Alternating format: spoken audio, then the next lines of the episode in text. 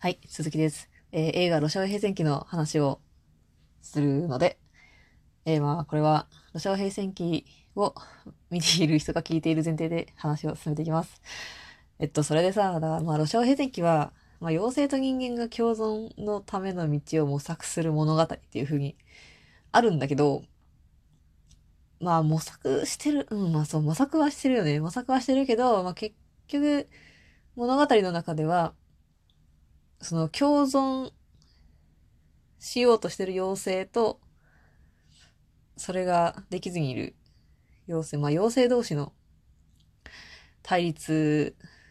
の話になってしまっているけど、いやーなんかさ、こう、なんだろうな、いや、でもその映画自体がそもそも、こう、ウェブアニメっていう本編、本編のロシア語平戦記っていう物語がもう先にあって、で、なんだろう、前日談っていうんですよね。だからその、その本編の4年前の物語っていうことで、その映画の内容ができてるから、なんか、なんて言うんだろう。多分でも、だ本場の中国の人にとっては、こう、当たり前につながる内容も、だから映画から知ってる、こう、日本に住んでる私たちはさ、もう映画初見みたいな人も、まあ、がほとんどなわけじゃないですか。え、だから、まあ、知らん名前とか出てきてもさ、え誰？みたいな。何？で、なんか演出が出てきても、やっぱりさ、その、オリジナルというか、その本編を知ってる側と、さ、いや、受け取り方がやっぱ変わるんだなっていうか、あのさ、シャオヘイがさ、地下鉄でさ、その、大きい猫の姿になってさ、あの、女の子助けるところとかさ、いや、本編をさ、見た後だったらさ、もうめっちゃ、めっちゃ熱いんだよね、あそこ。本当に、いや、もう本編もね、見てください。ぜひ。ウェブアニメの方もね、見てほしい。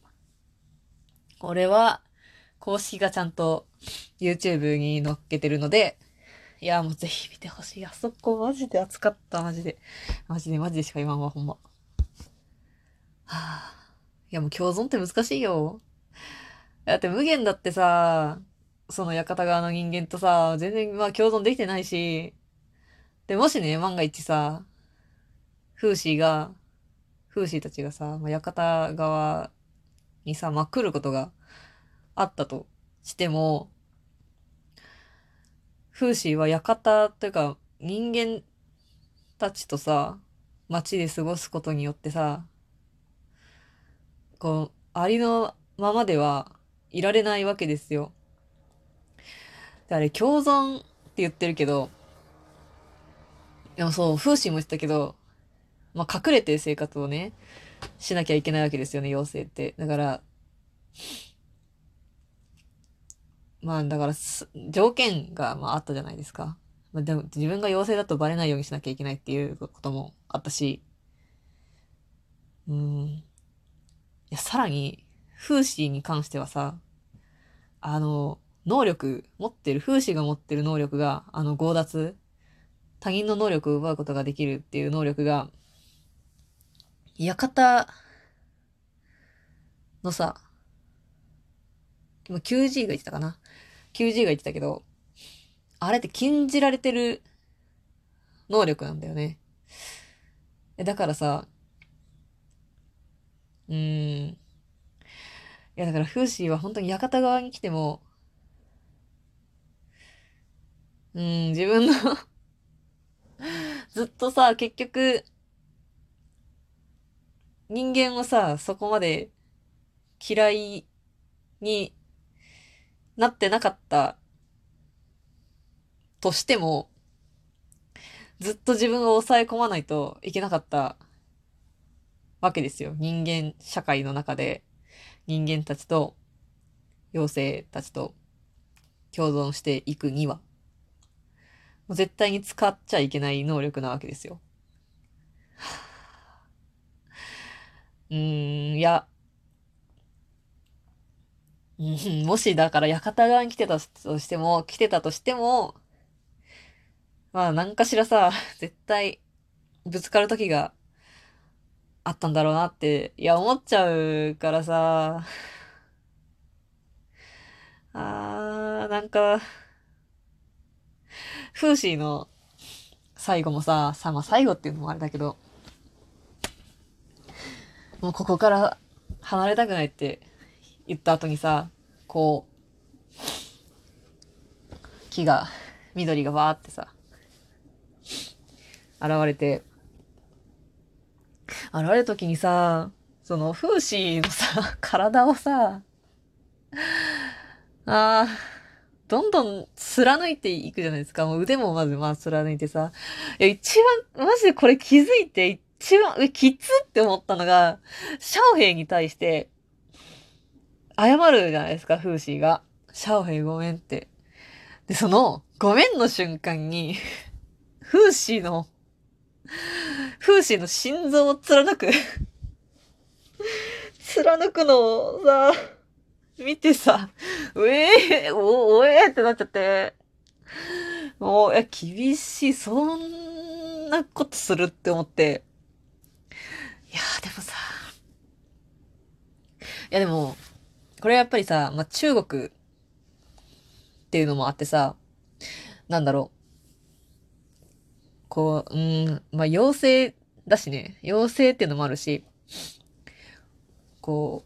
う、輪廻転生というか、生まれ変わりというか、うん、なんか、感覚で言うと死んじゃったみたいな感じに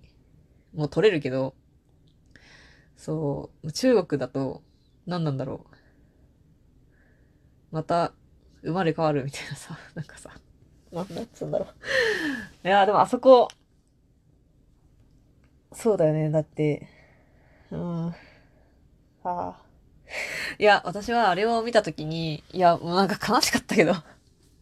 や、悲しかったけど、いや、うん、悲しかったけど。いや、風刺は、ふるさとのさ、うん、うん、いや、風刺の、こう、体をさ、こう、どんどん緑が、うん、貫いていくって言ったけど、いやでも、包み込んで いってるんだよな、みたいな。ああ、辛いんだけど、でもあれ見たとき、本当に初めて見たときに、なんか、風刺がこれまでずっと戦ってきたものからのさ、こう、なんていうの？解放感みたいな。あ、もうなんか、やっと解放された、ね、みたいな感じがあって、いや、いや、辛いけど、めっちゃ好きなシーンなんですよね、あそこ。え、だってさ、もう離れたくないからの、あの行動なんですよ。だから、論よに魂を返したみたいなまあ、そういう解釈ですよ、私は。もう、なんか、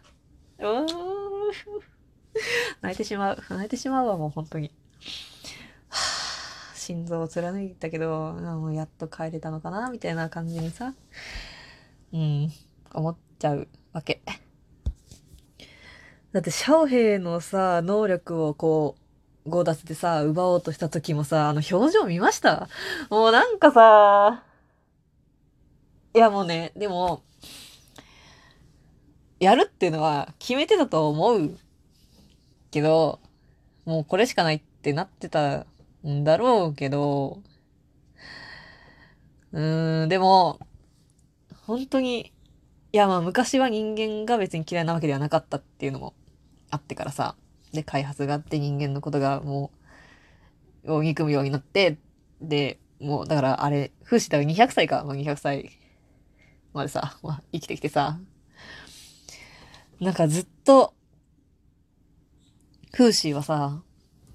こう自分の中で、なんて言うんだろう、矛盾を抱えながらずっと行動してるわけですよ。でもやっぱ仲間のためにって言って。いやーなんかそういう風刺をさ、見てると、いやーなんか、うーん、なんて言うんだろうな。うーん、なんか悲しい。かわいそうとも違うけど、でもかわいそうだし、寂しいけど、愛しいみたいなさ。わかるかわかるかこの感覚。ここにやばいオタクがいるんだよ。もうなんかずっとさ、本当にそういうことばっかり考えてしまってさ。どう、どう、どう思いますな、風刺にとっての着地点じゃないけど、結局さ、だってシャオヘイがまあ、風刺に協力して、まあ、領域広げてさ、で、ロンヨをこう取り戻して、妖精たちの世界を作ろうみたいな。のが、まあ、結果的にまあ成功したとしても、あの後、じゃあ、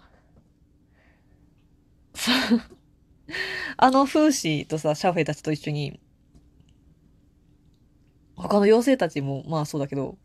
幸せになれるかな、のかなって思うと、いやもう多分無理だよ、すごい思うんですよね。いや、多分無理ですよね。うーん。えでも、風刺はそれってどう思ってたんかなえー、うーん、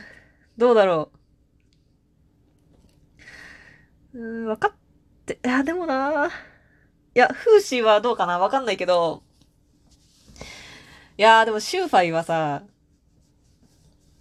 どうにもならないなって分かったような感じがするな。ちょっと待って、これはもうオタクの妄想だから、本当に。ダメだな。うーん。いや、でもシューファイは本当にむ、もうなんか、うん、なんかな、風刺。風刺の思うままに行動させたよなっていうのがさ、まあ、ありますよね。なんか、しんどくなってきちゃった。作戦のこともしてたしさ。え、でもさ、残されたさ、路女とかさ、天風たちはどうなっちゃうの、風刺。はあ